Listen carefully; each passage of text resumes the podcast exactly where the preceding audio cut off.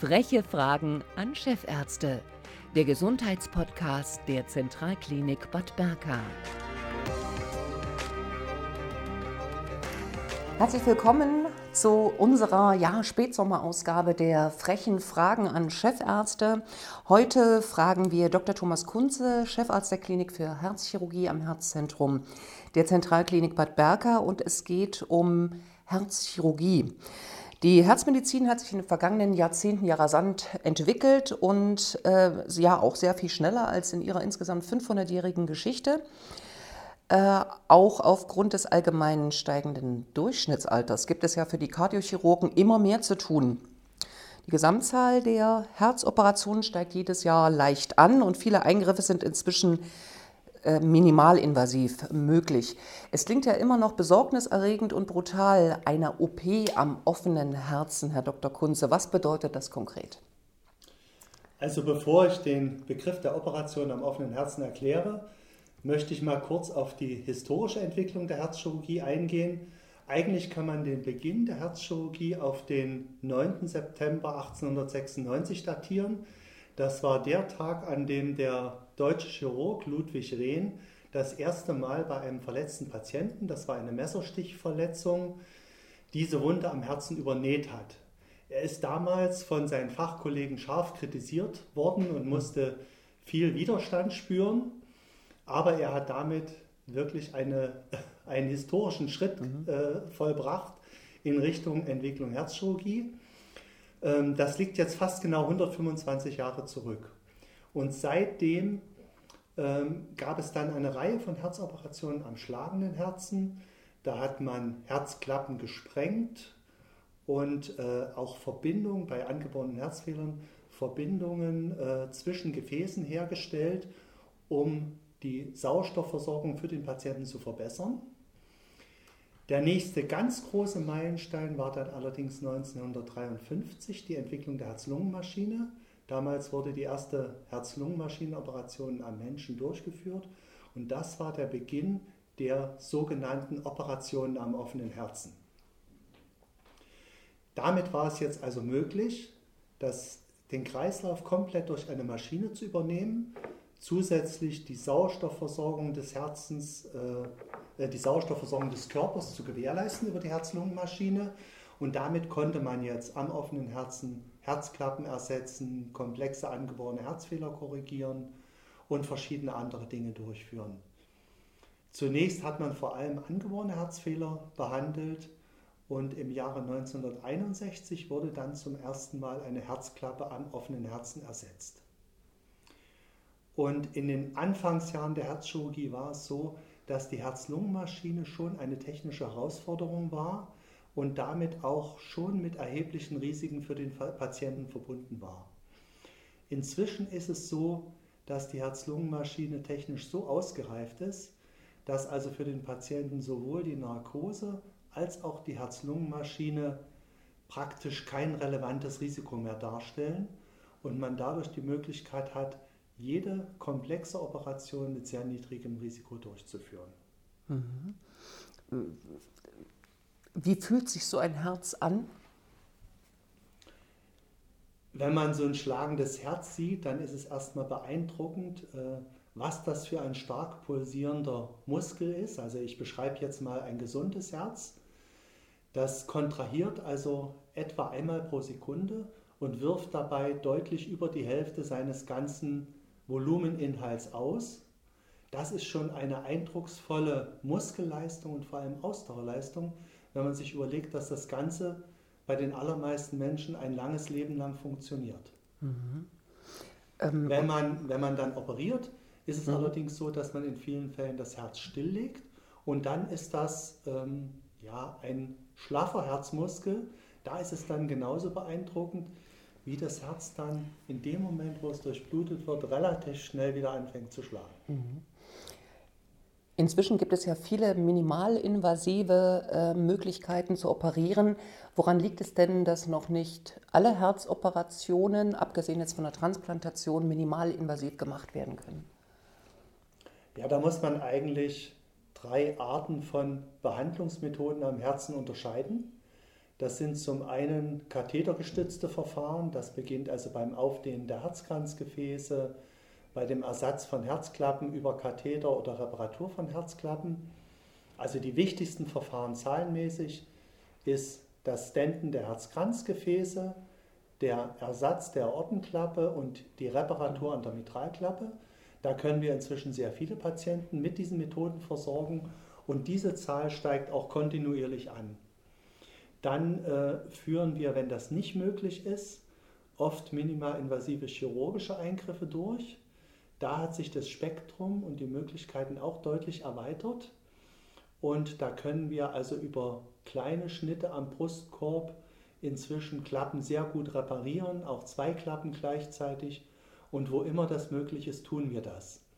Aber es gibt immer noch eine große Zahl von Operationen, und das wird auch so bleiben, wo wir einfach an verschiedenen Stellen des Herzens operieren müssen und über andere Methoden einfach die entsprechenden Klappen oder die ähm, Stellen am Herzen nicht verfügbar und zugänglich mhm. sind, sodass wir dann über die Mitte des Brustkorbs unseren Schnitt führen und von da aus dann mit Unterstützung der Herz-Lungen-Maschine Zugang zu allen Teilen des Herzens haben und dann praktisch jeder Eingriff am Herzen möglich ist. Mhm. Generell werden die Patienten immer älter. Ist das auch bei den Operationen am offenen Herzen so? Das gilt für alle Eingriffe am Herzen und hat im Wesentlichen drei Gründe. Das ist einmal die steigende Lebenserwartung der Menschen, zum Zweiten natürlich äh, die Bevölkerungsstruktur, dass der Anteil der älteren Bevölkerung immer größer wird. Und ein dritter ganz wichtiger Faktor ist, wir können heute viele ältere Patienten behandeln mit den modernen Methoden, die vor 20 oder 30 Jahren überhaupt noch nicht behandelbar gewesen wären. Das heißt, das Spektrum hat sich erweitert und es gibt immer mehr Möglichkeiten, sehr alte und sehr kranke Patienten zu behandeln. Und das ist eine Entwicklung, die so kontinuierlich seit Jahren stattfindet und die sich ganz sicher auch so fortsetzen wird. Das heißt, das Durchschnittsalter wird weiter geringfügig steigen, es ist ja schon sehr hoch, und die Möglichkeiten, ältere und sehr kranke Patienten zu versorgen, wird weiter zunehmen. Mhm. Ähm, es hält sich aber, so sieht man das zumindest in den Statistiken, die Überlebensrate bleibt trotz dieses gestiegenen Durchschnittsalters nahezu konstant mit, ich sag mal, über 98 Prozent.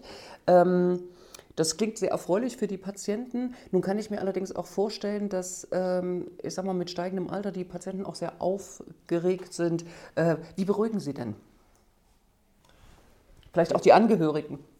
Ja, also erstmal ist es so, dass wir natürlich uns intensiv mit jedem Patienten beschäftigen vor der Operation, mit ihm die Möglichkeiten besprechen und auch ganz vernünftig das Für und Wider der Operation besprechen und bei älteren Patienten gelegentlich auch wirklich mit dem Patienten und den Angehörigen zusammensitzen und dann auch kritisch erwägen, ob es notwendig und sinnvoll ist, den Eingriff durchzuführen. Also es gibt durchaus Patienten, wo wir uns dann auch im Einzelfall dagegen entscheiden, unter Abwägung aller Faktoren und in einer gemeinsamen Entscheidungsfindung. Mhm. Aber Sie hatten eben angesprochen das Risiko. Das ist wirklich erstaunlich und für uns auch verblüffend, dass trotz des eigentlich stark gestiegenen Risikoprofils die Sterblichkeit und die Komplikationsrate immer noch gering ist. Mhm. Ähm, das kann man jetzt an einem einfachen Beispiel illustrieren, zum Beispiel Klappenoperationen. Wir, wir, wir versorgen heute Patienten, die hätten vor 20, 25 Jahren eine Sterblichkeit von 20 Prozent gehabt. Das heißt, schon aus diesem Grund mhm. hat der Hausarzt die Patienten nicht geschickt und wir wären auch nicht auf die Idee gekommen, sie mit so einem Risiko zu operieren. Und bei diesen Patienten haben wir heute Methoden, die inzwischen so ausgereift sind, dass wir mit 1 bis 2 Prozent Operationsrisiko diese alten und schwerkranken Patienten versorgen können. Mhm. Und die Daten belegen auch, dass das sehr sinnvoll ist. Wenn man zum Beispiel den kathetergestützten Aortenklappenersatz betrachtet und äh, alte Patienten, die eine wirklich hochgradige Ortenklappenstenose haben, dann ist der Überlebensvorteil für die versorgten Patienten unglaublich hoch. Und äh, deshalb ist es auch sehr sinnvoll, tatsächlich Patienten in diesem hohen Lebensalter noch zu versorgen. Auch für die Lebensqualität. Vor allem für die Lebensqualität. Ja. Aber das harte Kriterium, mit dem man in Studien die Wirksamkeit einer medizinischen Methode beweist, ist immer erstmal die Sterblichkeit, weil das mhm. ist der härteste Parameter, der auch nicht zu fälschen ist. Ja. Aber die Lebensqualität ist natürlich der Faktor, der für viele Patienten und Angehörige am Ende der entscheidende ist.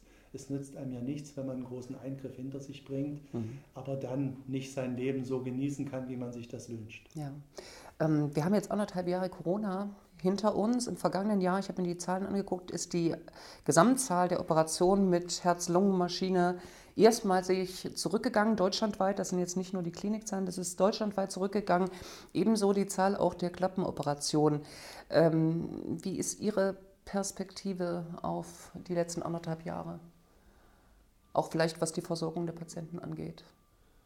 Ja, zum einen ähm, sehe ich jetzt mal unsere Gesamtklinik. Da waren wir natürlich äh, durch die Behandlung der Corona-Patienten schon äh, sehr stark einbezogen und haben eine ganze Reihe von beatmeten Intensivpatienten gehabt, was natürlich den Klinikbetrieb und die Versorgung anderer geplanter Eingriffe deutlich beeinträchtigt hat. Das ist ein Faktor. Wir als Herzchirurgen, Herzmediziner waren insofern auch mitbeteiligt, weil einige der Patienten Unterstützungssysteme gebraucht haben, um die Lunge, die komplett in ihrer Funktion ausgefallen war, dann durch so ein System zu ersetzen, was einer Herz-Lungen-Maschine sehr ähnlich ist. Mhm. Also das ist eine ganz vergleichbare Technologie, die bei einigen dieser schwerkranken Corona-Patienten eingesetzt wurde und mit der wir auch eine ganze Reihe von Patienten dann retten konnten, die sich wieder stabilisieren ließen.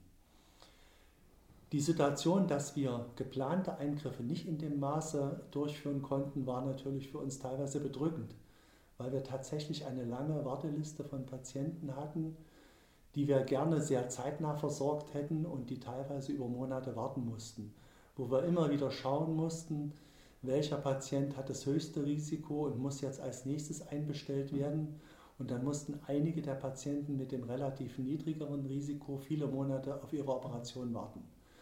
Also da hoffe ich auch sehr, dass wir nicht wieder in so eine kritische Situation kommen. Aber das war eine Situation, die sicherlich vergleichbar in vielen Kliniken in Deutschland aufgetreten ist und wo wir uns im Konsens einfach der Situation stellen mussten und dann im Sinne unserer Patienten entscheiden mussten, welcher Eingriff hat jetzt Vorrang und welcher Eingriff kann eventuell warten. Mhm. Ähm, Sie sind mit Leib und Seele Operateur, ähm, Bypass-OPen äh, bei verengten Kranz, Herz-Kranzgefäßen sind so ziemlich die häufigsten Arten, beziehungsweise auch der Ersatz von Herzklappen. Ähm, die Herzmedizin hat sich rasant entwickelt. Was würden Sie sich denn wünschen, was möglich sein könnte irgendwann in 10, 20 Jahren? Ja, ich kann mich sehr begeistern für alle neuen Methoden, mit denen wir weniger einschneidend Patienten behandeln können und äh, einfach auch den Heilungsprozess beschleunigen können durch weniger invasive Methoden. Und äh, Sie hatten die Bypass-Operation erwähnt. Das ist jetzt eine Operation, die zahlenmäßig schon über viele Jahre rückläufig ist, weil es bei vielen Patienten möglich ist, durch Kathetereingriffe die Herzkranzgefäße zu versorgen. Das ist aber nur ein Faktor. Ein zweiter ganz wichtiger Faktor, und das ist sehr erfreulich, das ist die sehr gute medikamentöse Behandlung, die uns für die koronare Herzerkrankung zur Verfügung steht. Und da werden alle Patienten, bei denen so eine Erkrankung festgestellt ist, dann optimal medikamentös behandelt. Und was noch viel wichtiger ist für die Zukunft, und das sollte ausgebaut werden, das ist vor allem die Prävention. Da gibt es auch in Deutschland unglaublich viel Nachholbedarf. Und da könnten wir die Zahl notwendiger Eingriffe an den Herzkranzgefäßen noch deutlich weiter senken. Das bedeutet nun aber gar nicht, dass wir nichts mehr zu tun hätten. Es gibt dann andere Erkrankungen des Herzens, die aus den schon genannten Gründen, also Altersstruktur und höhere Lebenserwartung, weiter zunehmen. Und das sind die Herzklappenerkrankungen. Da haben wir von Jahr zu Jahr mehr zu tun. Mhm. Und ähm, ein drittes Gebiet, was an Bedeutung gewinnen wird, ist die Behandlung der Herzschwäche, mhm. die sogenannte Herzinsuffizienz. Auch bei der Herzschwäche spielt die medikamentöse Therapie eine ganz große Rolle. Das heißt, 90 bis 95 Prozent der Patienten können mit hochwirksamen Medikamenten behandelt werden. Es bleibt aber dann ein kleiner Anteil von Patienten übrig, wo die Herzschwäche so ausgeprägt ist, dass dann eine apparative Unterstützung nötig ist. Und das ist ein Gebiet, was sich auch sehr gut entwickelt hat in den letzten Jahren und was sicherlich an Bedeutung weiter zunehmen wird. Mhm. Vielen Dank, Herr Dr. Kunze, Chefarzt der Klinik für Herzchirurgie an der Zentralklinik Bad Berka am Herzzentrum. Ja, vielen Dank für die Antworten zu meinen frechen Fragen. Vielen Dank. Vielen Dank, Frau Berger.